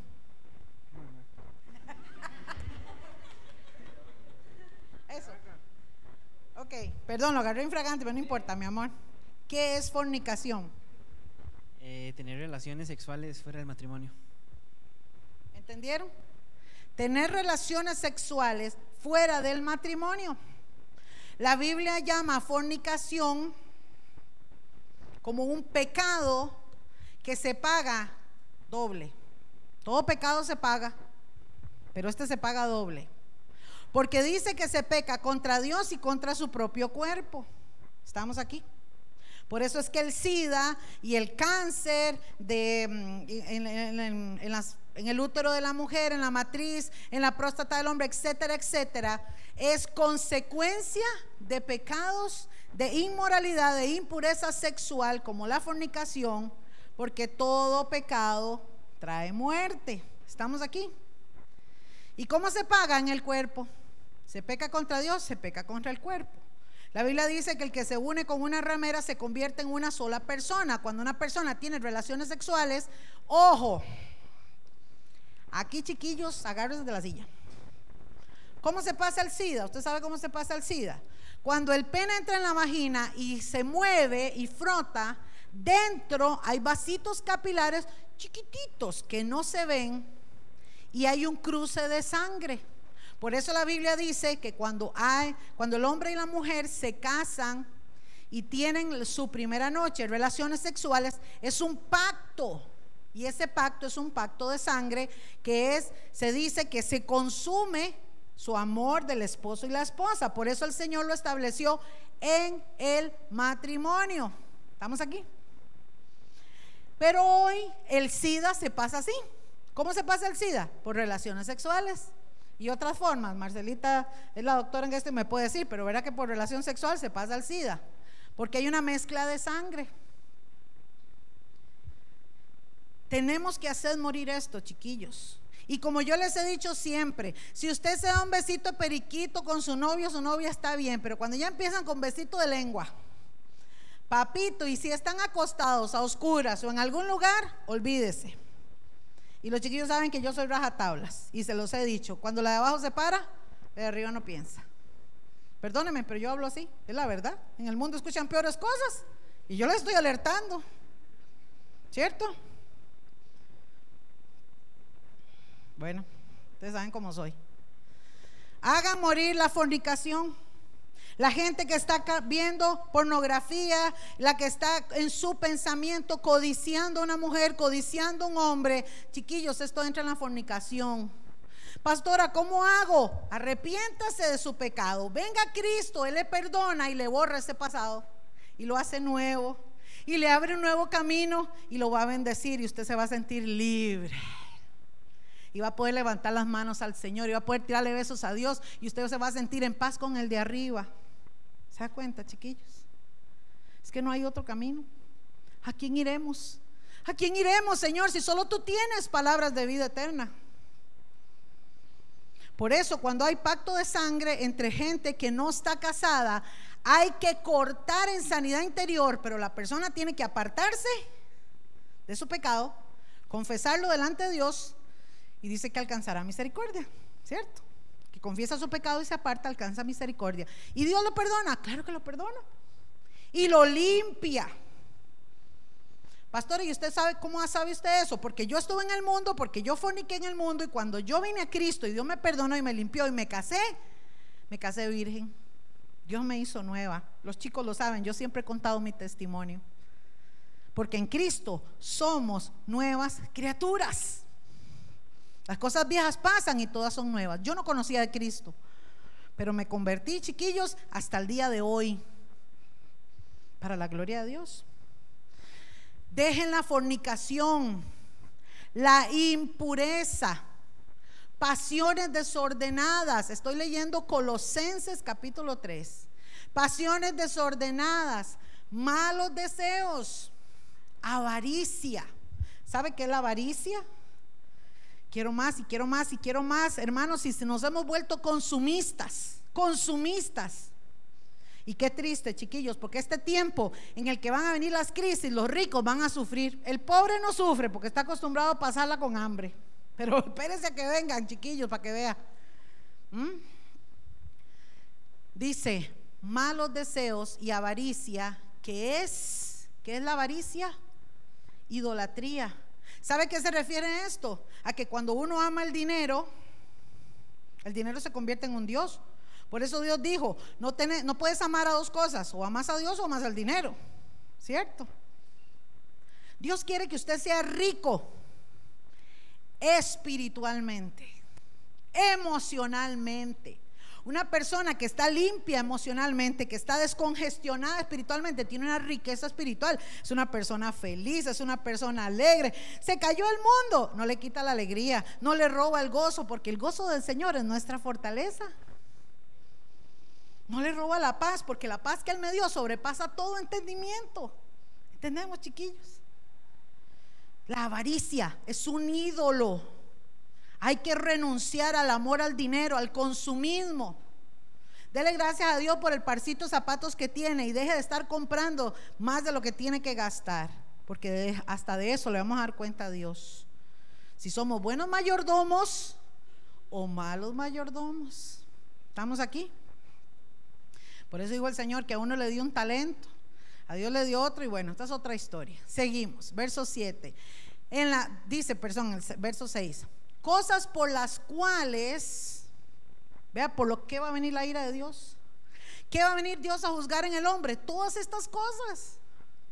Viene sobre los hijos de desobediencia, sobre los que no hicieron caso en las cuales, y aquí se, se, supone que nosotros como pueblo de Dios tenemos que marcar una diferencia, en las cuales vosotros también anduvisteis en otro tiempo cuando vivíais en ellas.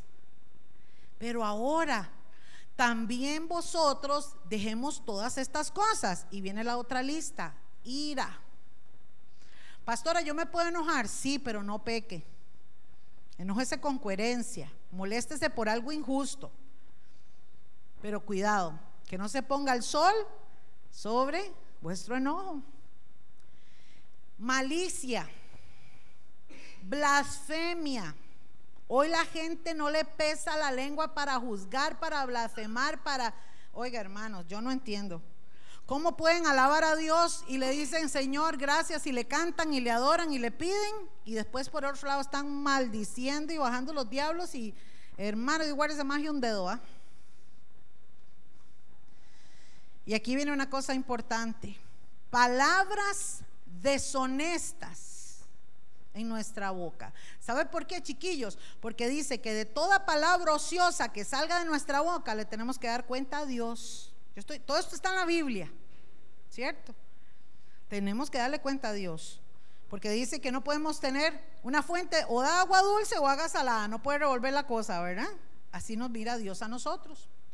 No mintáis los unos a los otros, habiéndonos despojado del viejo hombre con sus hechos ¿Y qué dice?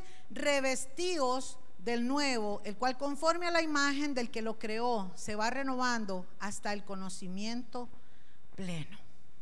Seguir la paz, un consejo. Y la, ¿qué tiene que seguir usted? La santidad. ¿Dónde encuentra usted paz, chiquillos? Armandito, ¿dónde encuentra usted paz? En el Señor. En el Señor. ¿Dónde la va a encontrar? En el Señor. En su palabra. Seguir la paz con todos, con todos nuestros hermanos también. ¿Y qué más? Y la santidad, sin la cual nadie verá al Señor. ¿Cuántos quieren ver al Señor? Yo soy la primera. Pero necesito vivir en santidad. Marcos 13:33 dice, mirad, velad y orad, porque no sabéis cuándo será el tiempo. ¿Qué necesitamos hacer? Velad ¿Y qué más tenemos que hacer? Orar. Porque si usted ora antes de la comida, y eso cuando se acuerda y le dice gracias Señor, amén, perdóneme chiquillos, pero qué mal que estamos, ¿verdad? Orar es hablar con Dios. Y velar es estar pendientes de lo que Dios está hablando en el mundo para que no nos tome por sorpresa. Primera Tesalonicenses 5:9 dice, porque no nos ha puesto Dios para ira ¿Usted cree que es la voluntad de Dios que usted sufra? No. ¿Usted cree que es la voluntad de Dios que usted esté mal? No. Dios te ama. Dios te ama, chiquillo, chiquilla, Dios te ama en gran manera y no te ha puesto para ese día, sino para que tú alcances salvación. ¿Por medio de quién? De nuestro Señor Jesucristo. Y quiero decirles, chicos, para cerrar, Lucas 21, 25. Habla, y esto no lo iba a decir, pero lo tengo que decir hoy porque he recibido varias llamadas y la gente hoy ha estado bastante asustada. Lucas 21, 25 dice, y entonces habrá señales en el sol, ¿dónde va a haber señales? En el sol, en la luna y en las estrellas. ¿A dónde va a haber señales? Arriba en el cielo, ¿verdad? Y por medio de esas señales, ¿qué va a pasar en la tierra? Angustia de gentes confundidas a causa de qué? Del bramido del mar y de las olas. Apunten y anoten que hoy, 23 de septiembre, la pastora les habló de esto, no para que se acuerden de mí, sino para que tengan presente la palabra. Va a venir dentro del juicio que estamos empezando a ver sobre las naciones, van a venir cosas terribles en el mar. No solamente eh, vamos a ver mega eh, huracanes, tormentas, etcétera, hermanos, cosas que se van a venir. Asteroides que andan por ahí dando vueltas, bueno, que el Señor nos guarde.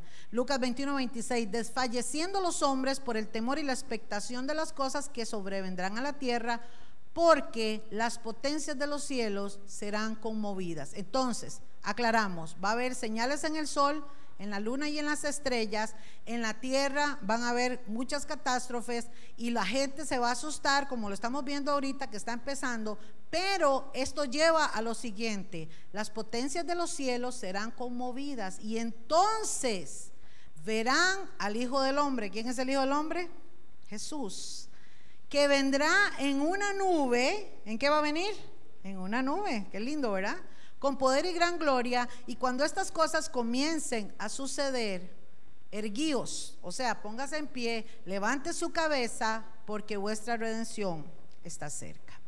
Amados, hoy en el cielo se dio un acontecimiento que anda en las noticias y la gente está con miedo. Ahora me llamaron y me dice un niño, es que pastora, me dijeron que hoy era el fin del mundo y que hoy era el rapto y yo estoy muy asustado y la gente está asustada. Vean, lo voy a explicar. Los científicos, para estudiar las estrellas, la gente de la NASA, Franklin Chan y todos los compañeros de él, ¿verdad? Para que ustedes entiendan, para ellos estudiar el cielo, ellos le han puesto nombre a las constelaciones. Y las constelaciones son agrupaciones de estrellas. Estas estrellas, por ejemplo, ellos le pusieron a una Leo. Esta, por ejemplo, esta constelación que tiene muchas estrellas, pero tiene nueve estrellas brillantes, se llama la constelación de Leo. Esta de aquí se llama la constelación de Virgo, otra se llama Cáncer, etcétera, etcétera. Ojo, los brujos como son hijos del diablo y copian todo lo que Dios hace, porque Satanás quiso ser como Dios y por eso lo arrojaron del cielo, ¿verdad? Y él es el que se va a manifestar en la gran tribulación con el anticristo también. Él ha querido igualarse a Dios. Entonces los astrólogos, con él, los brujos, han tomado todas las constelaciones, los nombres, se inventaron un horóscopo y le dicen a la gente y le adivinan a la gente cosas y la gente corre en carrera a ver qué les dice. Los agoreros y los hechiceros no entrarán al reino de los cielos, eso lo sabemos, ¿ok? Pero, aparte de ellos, que lo que hacen nada que ver, pero los astrónomos, con M, con N, astrónomos científicos, ellos estudian esto. Pues resulta que los magos o los, o los em, ¿cómo se llama? Los estudiosos de los cielos, aquellos reyes que venían cuando nació Jesús, ¿recuerdan? Cuando Jesús nació hace dos mil y resto de años, en Belén, dice que ellos vieron una estrella en el oriente que no habían visto y se dejaron llevar por esa estrella y encontraron al niño Jesús, que era para que se cumpliera la profecía. Esa, esa, luz o esa estrella que ellos le llaman así, la Biblia le llama, fue la alineación de tres planetas que a la hora de que se alinean da una luz muy grande para nosotros a esta altura viendo el cielo, si estuviera despejado, usted ve una estrella grande, pero cuesta ver los planetas porque usted no los distingue, ¿cierto? Esa alineación fue Venus, Marte y Mercurio, que son tres planetas. Ustedes saben que nosotros tenemos nueve planetas alrededor de nosotros en, nuestra, en nuestro sistema solar. Y hay una alineación y estos planetas están ubicados aquí, donde le llaman ellos la constelación de Leo. ¿Ok? Luego, esta constelación está a la par de la constelación de Virgo, que significa mujer o virgen. Eso es lo que significa. Ellos le pusieron ese nombre porque ellos dicen, ojo, que aquí está la cabeza, que estos son los brazos y que estas son las piernas. ¿Se da cuenta? Es como algo así, ¿no? Que ellos lo ven. Ok. Entonces, esta constelación de Virgo con esta resulta que hoy 23 de septiembre, hoy, se alinearon estos tres, el sol está en esta posición y la luna, que está como medio meguante, está en esta posición. Y esto fue lo que sucedió hace más de dos mil años cuando nació Jesús. Los judíos vienen a ver este acontecimiento dos mil y resto de años después. ¿Estamos aquí?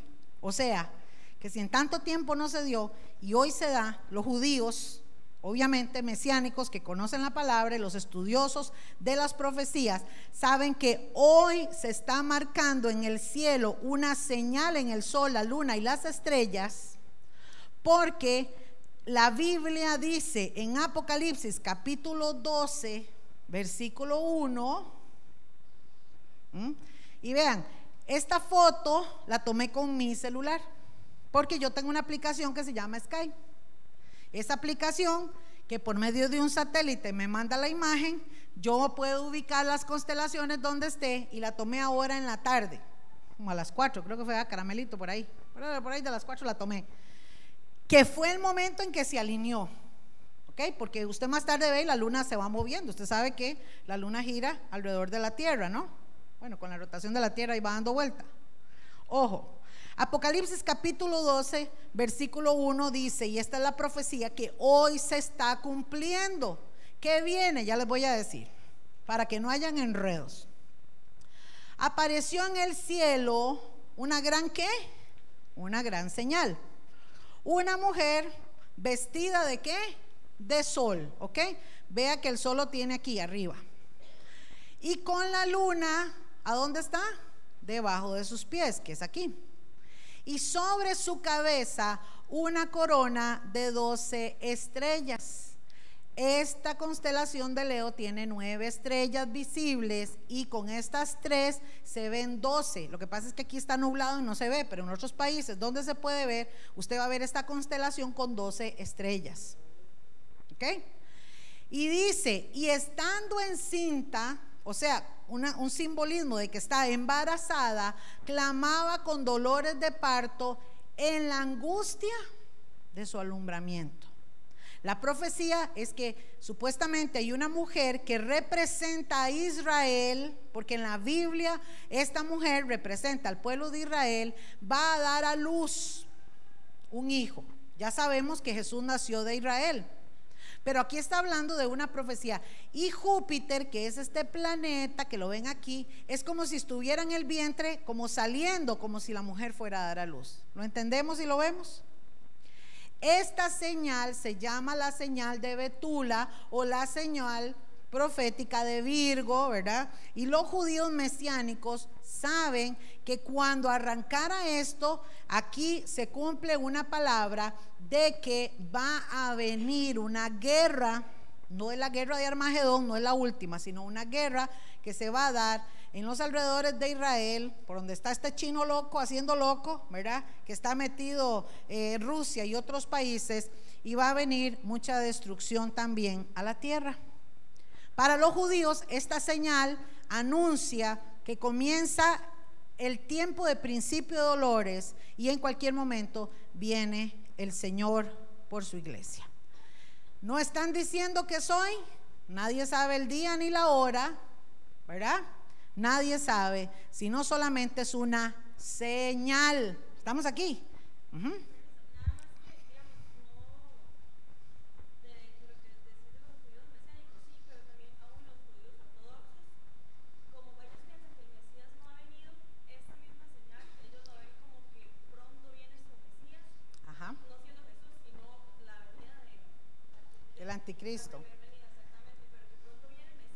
Ujú.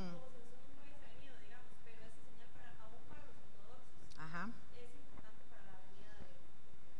Claro, voy a explicar eso porque yo sé que más de uno se rascó la boca y que estar haciendo carito, ¿verdad?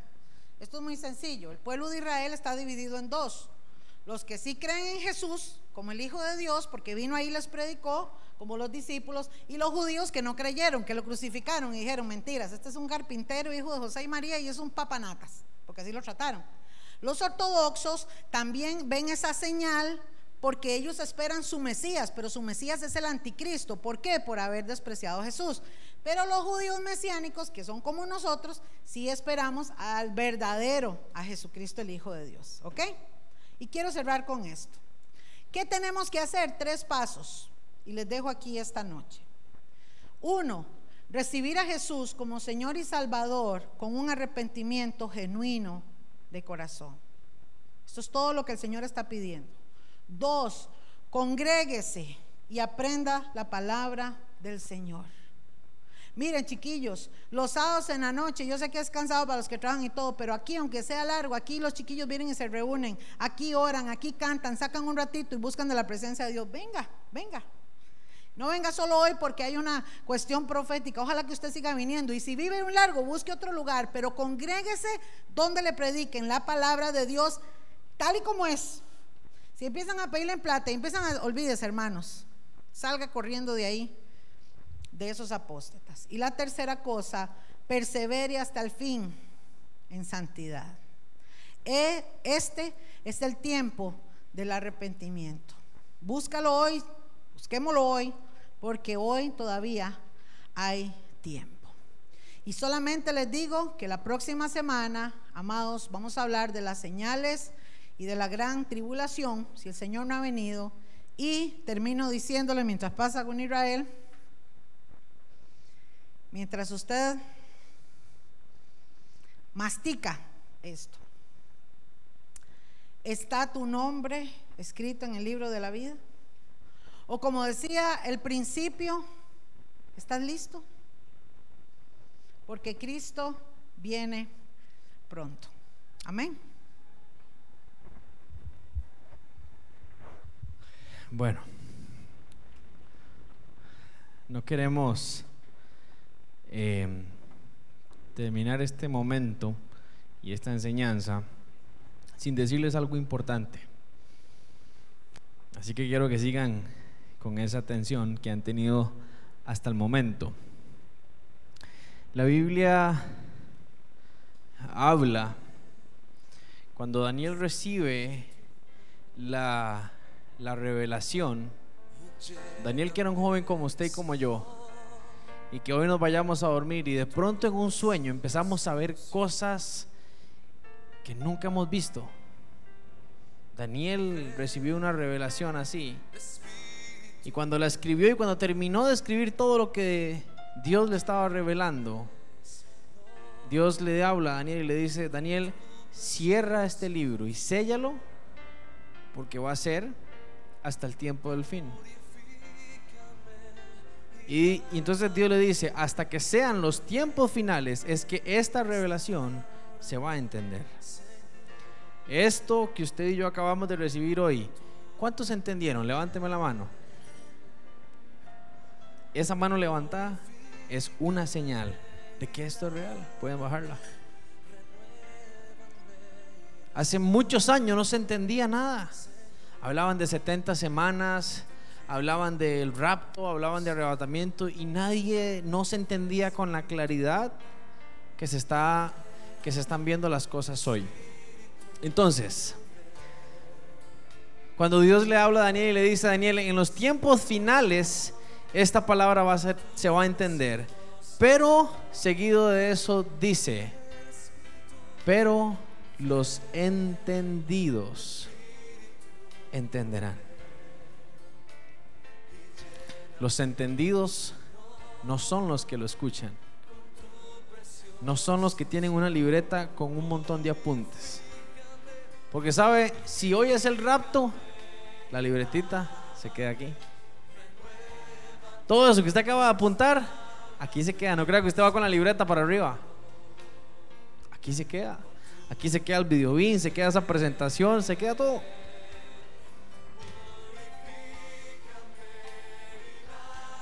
Los entendidos se refiere a las personas a los que entendemos la palabra Y la palabra nos hace cambiar nuestra forma de ver las cosas, nuestra forma de vivir, nuestra forma de pensar acerca de la vida. Entonces, esta noche quiero eh, llamar su atención aquí. Como hablaba la pastora en, en la diapositiva anterior, y hablaba de tres, de tres pasos, tres cosas que habían que hacer. ¿Quién las apuntó? Nadie. ¿Cuáles eran? Bueno, ya, ya Marcela las puso, pero, pero no importa, leámoslas, leámoslas. Bueno, ya se pasó a la otra, pero recibir a Jesús como Señor y Salvador y arrepentirse de corazón, congregarse y aprender de la palabra y perseverar hasta cuándo? ¿Hasta el fin en qué? Ok.